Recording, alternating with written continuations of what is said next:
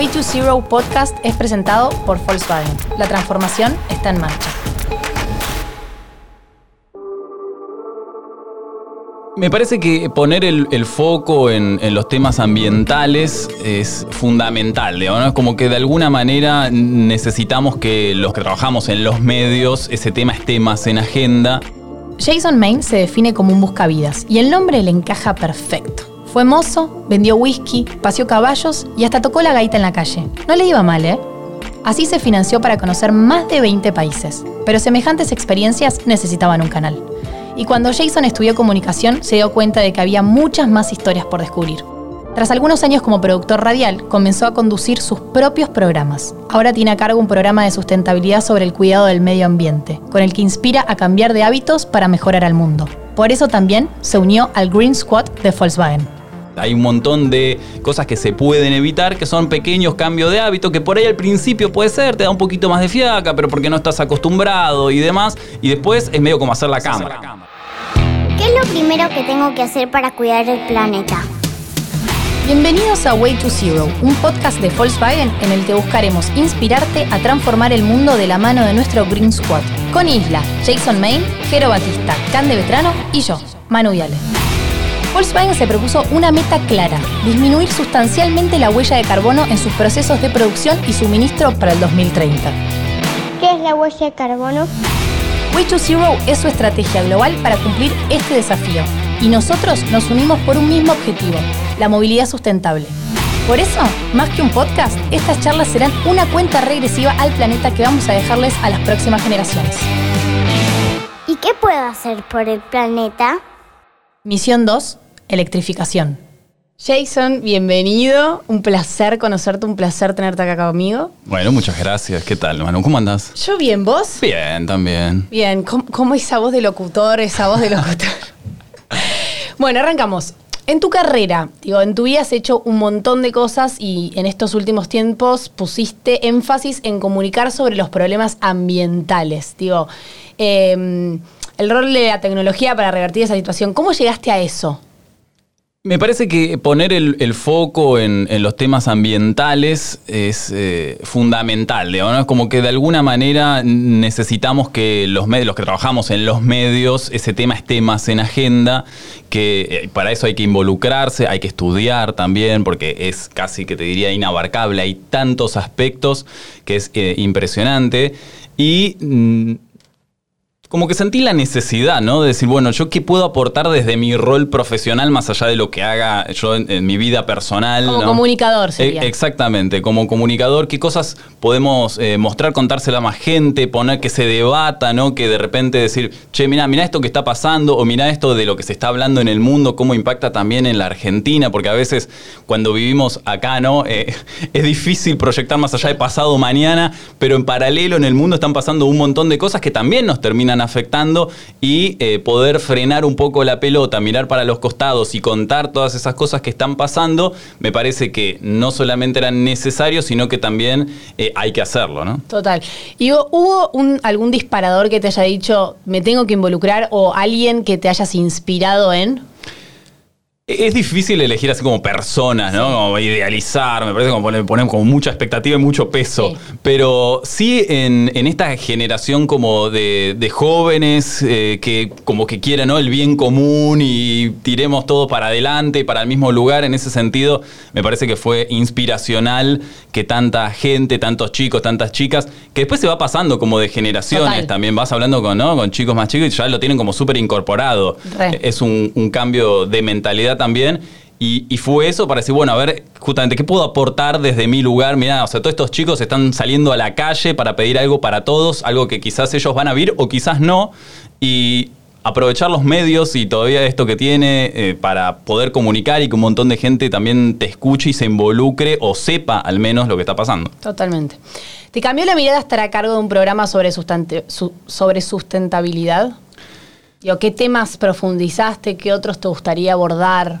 Sí, es, interesante porque cuando digo esto de, comunicar, ¿no? de hacer periodismo, te vas como metiendo de lleno en temas y sos como especialista, esto es demasiado, ¿no? Pero digo, te vas involucrando mucho y, vas cambiando, que puede ser desde los residuos, por ejemplo, qué pasa con eh, la separación de residuos, qué plantas de tratamiento hay, cuál es el problema, digo, por ejemplo, un dato.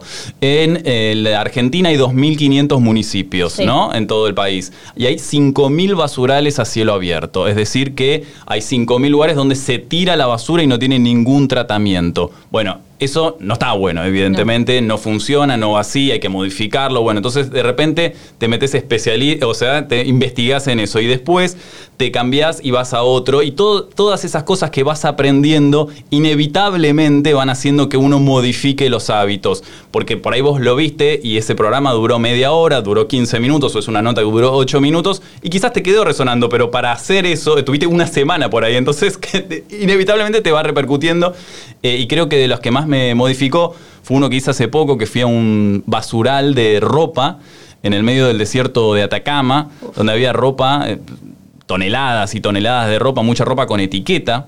Sin usar. Sin usar. O sea que nunca nadie había usado que eso obviamente tiene un impacto social, además de, ambiental, porque hay alguien que está pasando frío porque no tiene esa campera que está tirada ahí en el desierto, pero además los procesos de producción de la moda son muy dañinos, al menos así como están ahora, porque usan mucha agua, o sea, usan muchos químicos también. Entonces, digo, saber que uno tiene un superpoder como comprador, como usuario, decir, bueno, elijo por ahí marcas locales, elijo eh, saber de dónde se, se, cómo se hizo esta prenda, de dónde viene, y empezar a prestar atención a, a esas cosas que uno por ahí a veces no te das cuenta, estás acostumbrado a cómo venís hasta ahora, ¿no? Y de repente es como eso, frenar y para, a ver, yo estoy comprando, ¿realmente necesito esto? ¿Realmente? Esa creo que es la pregunta, ¿no? ¿Realmente necesito esa prenda? O sea, ¿para qué? ¿Qué, qué, qué tanto? ¿Qué tanto lo necesito? ¿Para estar a la moda o porque realmente me hace falta? Total, y tampoco implica no vestirse más, ¿no? Eh, no, digo, andar desnudo por la calle, exacto, digo, no. Eh, es simplemente ser consciente de lo que compras, de lo que estás avalando también con, esa compra. Eh, está bueno también porque del otro lado, por ahí las marcas de, ropa dicen, bueno, para, hay, hay, que hacer un cambio, entonces lo comienzan a hacer. Hay, por ejemplo, un proyecto de ley en Chile que se llama Ley de Ecoetiquetado, que es para que básicamente, así como el etiquetado de alimentos, que te dice, bueno, qué es lo que tiene ese alimento que estás comprando, bueno, que sea lo mismo con la ropa, que la etiqueta de esa remera, de ese jean, te diga, bueno, mira, este jean bien, se utilizaron 7000 litros de agua, esos son 500 litros menos de lo que se usaba antes, o tiene tantos químicos, o viene el algodón de tal parte de Perú, o de tal parte de, de China, como para uno saber, aunque sea, ¿no? Estás leyendo ahí la etiqueta para saber qué es lo que estás comprando. Es por ahí un poco utópico, pero digo, hacia allá es interesante. Digo, antes que no, eso no estaba ni cerca, ver una posibilidad de, ver algo por lo menos saber lo que estamos consumiendo. Total. Desde los alimentos hasta, hasta la ropa, que digo, ¿en, dónde crees que podés ver eh, que en un jean te diga cuánta agua usó ese jean?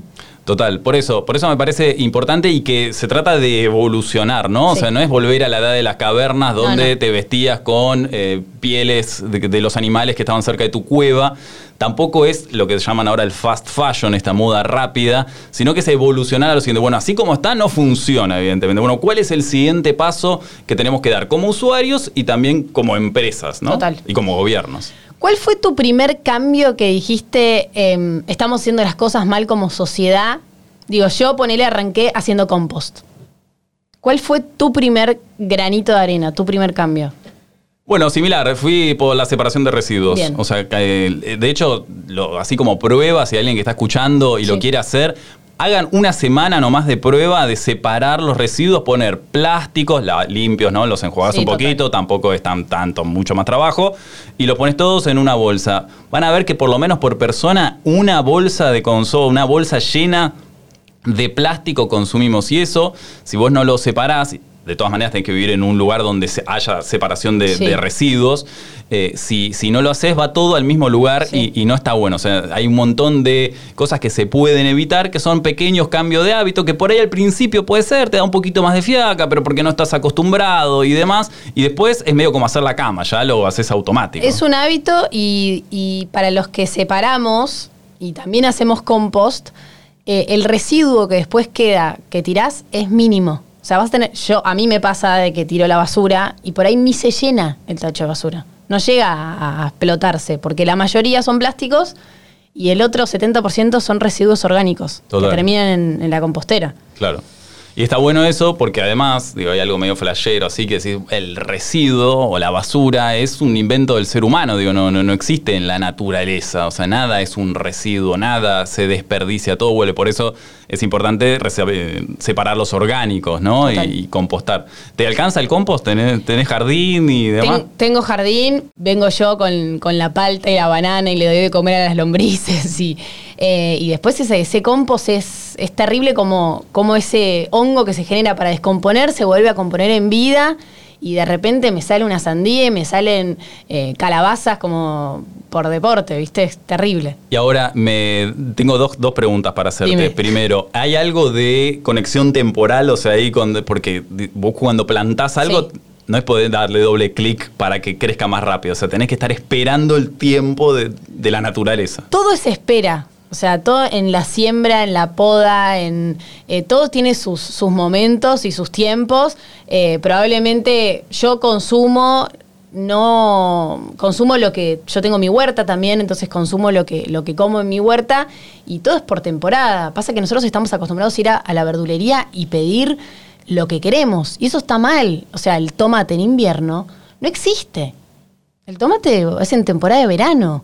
Pasa que y también la- las diferentes formas, empecé a ver, al tener mi huerta en mi casa, empecé a ver que, que- que los tomates no son hegemónicos, son de otros tamaños, tienen, crecen como quieren, tienen el tamaño que quieren, a veces la tierra no tiene el, el- el- suficiente potasio y salen raros, pero bueno, eso es prueba y error de, de tener tu huerta y consumir también las cosas sin nada, sin ningún Aditivo. Sí, sin ningún aditivo, que no estén inyectados. eh, pero bueno, eh, para mí eso no hay, porque no hay como, como, como ese sabor de tener tu, tu huerta en tu casa con, con tus alimentos. ¿Tiene un gusto distinto? Te juro que sí.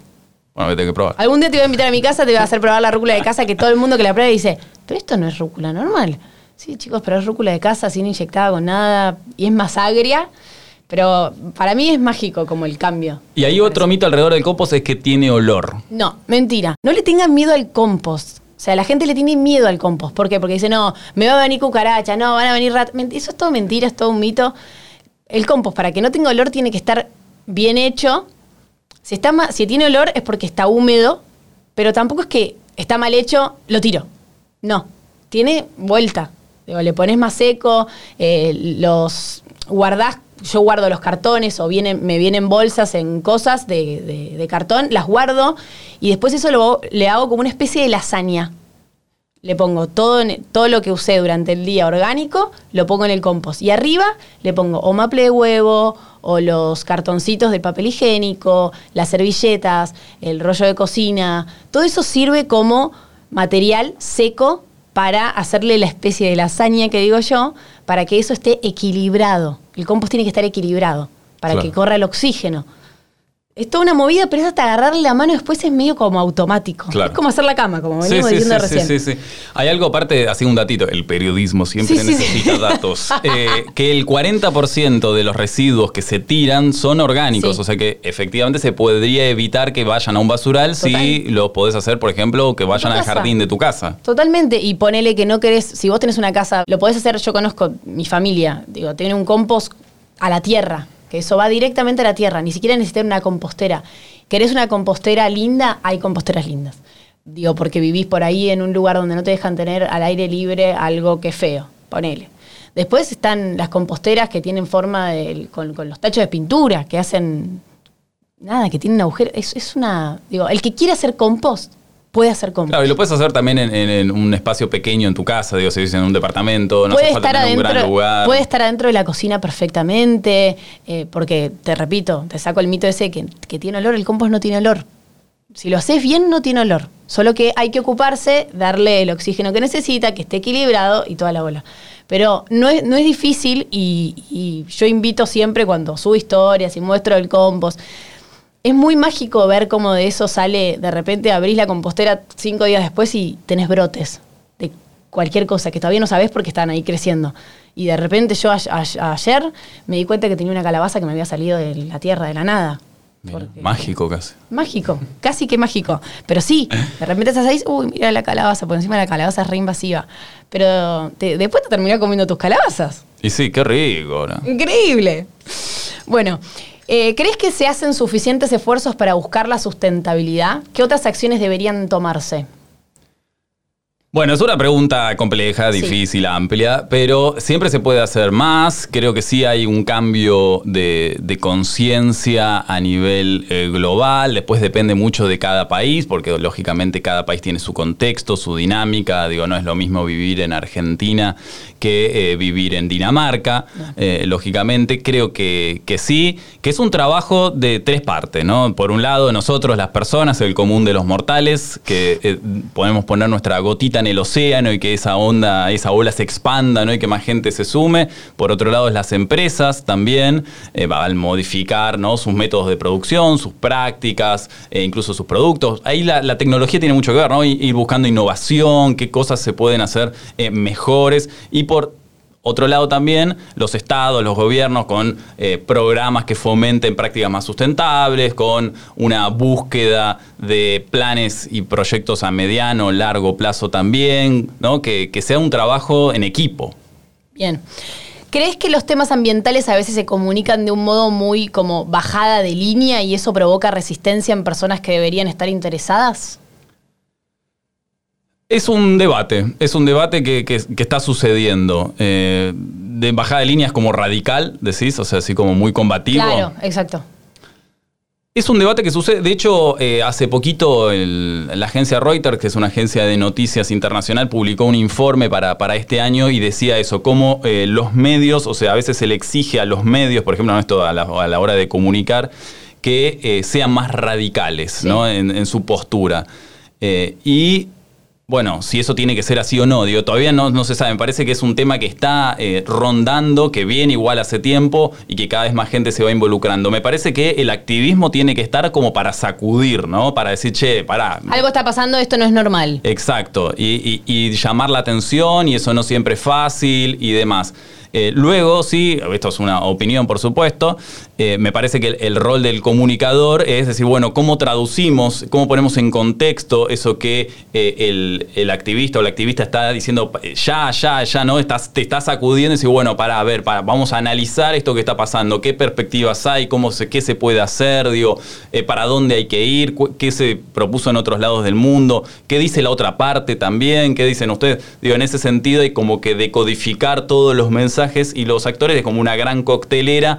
Puede ser que a veces el mensaje sea un poco violento en, lo discursivo, ¿no? Pero a veces el sacudir también está bueno. Yo creo que también igual, que medio que estamos en un estado de emergencia, por eso me parece que es el sacudón, como decir, che, despiértense, porque esto para, para las generaciones que vienen, claramente nosotros no sé si vamos a ver el cambio, y las generaciones de atrás tampoco sé, pero si no hacemos algo ya, estamos perdidos. Como, Total. Como en un estado de emergencia de, por favor, alguien que haga algo. Sí, sí, es cierto. Bueno, estuve ahora en, en la cumbre del cambio climático en, Glasgow y ese era un poco el pedido, ¿no? A, a- a los políticos que estaban adentro ahí tomando las decisiones, eh, quienes estaban afuera decían, bueno, miren, o sea, las decisiones que están, ustedes están tomando es para un mundo que ustedes no van a vivir, No. en el que nosotros sí vamos a vivir. Eh, lo que pasa es que también es un mundo complejo, ¿no? Donde hay intereses, donde hay política, donde hay un montón de cosas. Sí. Eh, entonces, por eso, a veces, digo, ver por dónde ingresar, ¿no? Con, con esos pedidos, a veces eh, ta- también está el, el- el desafío. Pero sí coincido, eh, digo, ya lo dice la ciencia, que el cambio tiene que ser eh, ya, ¿no? Ya, ya. Eh, contabas un poco de lo del desierto de Atacama en Chile. Em, ¿Cómo se busca un enfoque distinto a una noticia como esa? Digo, ¿Crees que, que en algún momento... em, o sea, ¿te creíste que en algún momento te ibas a involucrar como activista ambiental? Eh, buscarle un enfoque eh, distinto en cuanto a lo Sí. decís a eso. Eh, con curiosidad, digo, como, como, muchas veces en la vida no, nos da ¿no? el motor eh, preguntarse para esto. Leer. leer, exacto, estudiar eh, y, ponerle el cuerpo muchas veces también, ¿no? Ir hasta allá fue, fue difícil. De hecho, para, solo para entrar a Chile te tienen que validar las vacunas, tardó un mes y medio, oh. eh, te tienen que, un jefe te tiene que aprobar, te tienen que mandar, eh, eh, el canal en este caso hizo una inversión para que nosotros fuimos, fuimos un equipo de tres personas. Sí, como que no te la hacen fácil.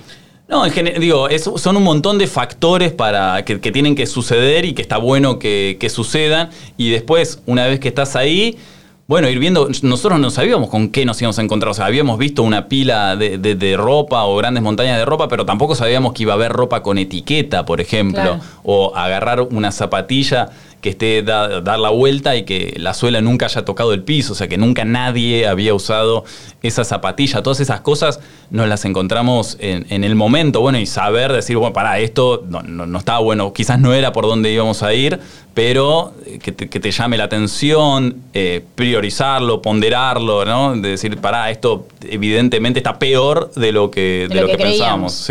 Y en cuanto al activismo, eh, eh, me lo pregunto también, digo, o sea, eh, una cosa es al aire, ¿no? En nuestra vida como comunicadores, como periodistas, y otra cosa también es en mi, vida privada, ¿no? O sea, yo sí, eso, separo los residuos, si puedo vengo en bicicleta, digo, hay un montón de hábitos que, ya modifiqué y que cambié y que lo comento, digo, che, está bueno esto. Ahora, en, el trabajo, en comunicar y en demás, eh, creo que soy un poco más moderado, moderado en el sentido de, bueno, no me parece que está buenísimo eh, entrevistar a los activistas y que cuenten lo que piensan, pero también eso, traducir un poco ese mensaje, ¿no? Bien. ¿Cómo crees, em, de qué manera crees que se puede inspirar a la gente a participar de acciones concretas? Poniéndose como pequeños objetivos. O sea, decir, bueno, a ver, este año, ¿no? Así como en fin de año brindás y decís, bueno, este año voy a arrancar el gimnasio, voy a comer mejor, eh, y demás, bueno, ponerse a un objetivo que tenga que ver con el cuidado del ambiente, que puede ser separar los residuos, eh, que puede ser eh, Incluso más pequeño todavía, bueno, evitar usar los plásticos de un solo uso. Digo, por ejemplo, un vaso de agua que te tomás de plástico que te tomaste una sola vez, después tarda 150 años en degradarse. Pero no sentir culpa por si una vez, bueno, tuviste que tomar ese vaso y demás. Pues, sino después, bueno, no, no, lo dejo tirado en la playa, no lo dejo tirado en el piso, ¿no? Si puedo lo separo, lo... Pero quizás a partir de ese día, bueno, tengo mi botellita de agua, digo, y estoy en el trabajo y no uso un vaso de plástico cada vez que voy a acercarme al dispenser de la oficina a tomar agua, sino que tengo mi botellita, como pequeños hábitos que uno puede empezar a modificar, separar los residuos en tu casa, compostar eventualmente, digo, son eh, pequeños objetivos que uno se puede poner, bueno, este año voy a proponerme separar los residuos, o este mes voy a probar separar los residuos, a ver qué puedo hacer como pequeña... Eh, Granito de arena es como. Es, distinto a, gota de agua en el mar. Porque granito de arena que queda medio abandonado en el desierto y la gotita de agua en el océano se expande, ¿no? Y que por ahí puedes contagiar a otros. Porque, viste, no, a mí me pasa en, mi ambiente de, mi vida, de decir que la gente cree como que ya estamos perdidos, ¿viste? decir, ah, bueno, y esto no va a cambiar. Que yo separe el residuo no va a cambiar. Y sí va a cambiar. O sea, tú, bueno, grano de arena o tu gota en el agua eh, cambia un montón. Hace que también el otro diga, ah, mira, ¿por qué, ¿por qué estás separando el residuo? ¿Por qué estás compostando? Eh, eso genera una curiosidad en el otro. Che, mamá, ¿por qué nosotros no, no hacemos compost, no, separamos los residuos? Cosas que son fáciles de hacer, no estamos pidiendo. Ni siquiera es un activista diciendo deja de comer carne, ¿entendés? Cada uno tiene sus tiempos, también hay que respetar que cada uno tiene sus tiempos. Eh, pero informarse, leer, ir preguntando, ir mirando lo que hace el otro, preguntándose por qué lo hace, ¿no? Creo que también eso es parte de... Total, e incluso te sentís mejor vos, digo, o sea, está bueno como cambio, como introspección, como eh, probar algo, es como, viste, cuando después de hacer deporte que te sentís mejor. Sí, total. ¿no? Bueno, me parece que ese pequeño eh, aporte que podés hacer al mundo no solamente está bueno, sino que probar y vas a ver que te vas a sentir un poquito mejor. Decir, bueno, mira, es un poco más trascendental, ¿no? Si lo querés hacer como más así grandilocuente. Total. ¿Por qué te sumaste al Green Squad de Volkswagen?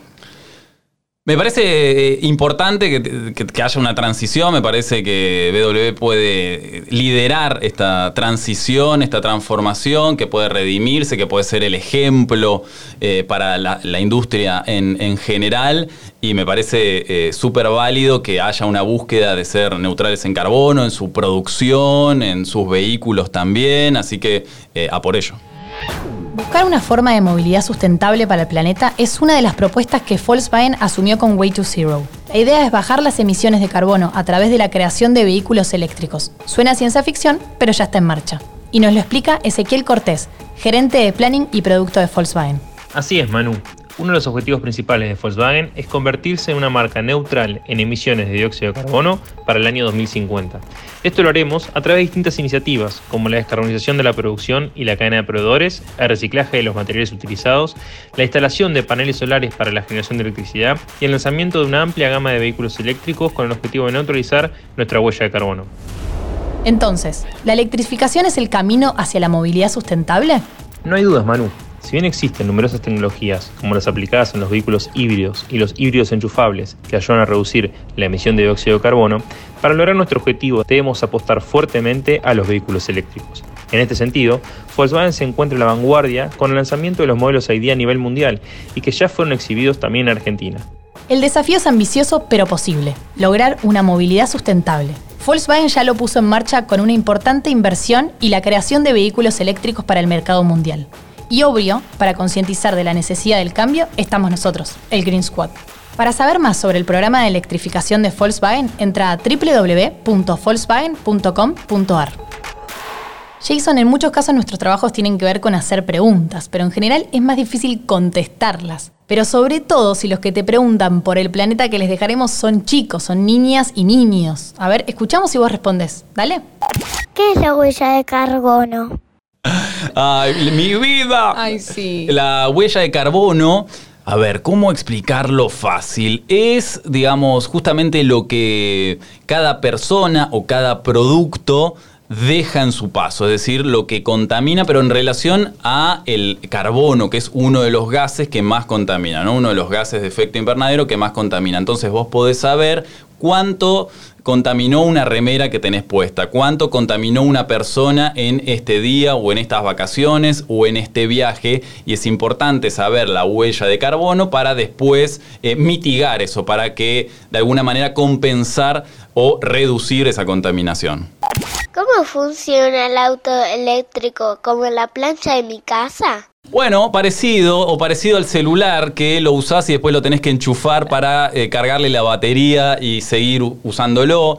Eh, el auto eléctrico no, usa combustible, o sea, no usa nafta, no usa diésel, sino que usa energía que vienen de baterías. Esas baterías después las tenés que cargar, las podés cargar en tu casa o en estaciones específicas de recarga que cargan un poco más rápido que, en tu casa y no eh, emite, o sea, al no hacer combustión, al no usar eh, combustibles, no, emite gases por el caño de escape. Sí eh, hay que, eh, es verdad, que se, al producir los autos eléctricos sí hay que compensar esa contaminación, ¿no? Es importante también que eh, la energía que se usa para cargar los autos eléctricos, digo, también venga de fuentes renovables, porque si vos estás quemando carbón para después cargar el auto eléctrico es medio una contradicción y a veces contraproducente también.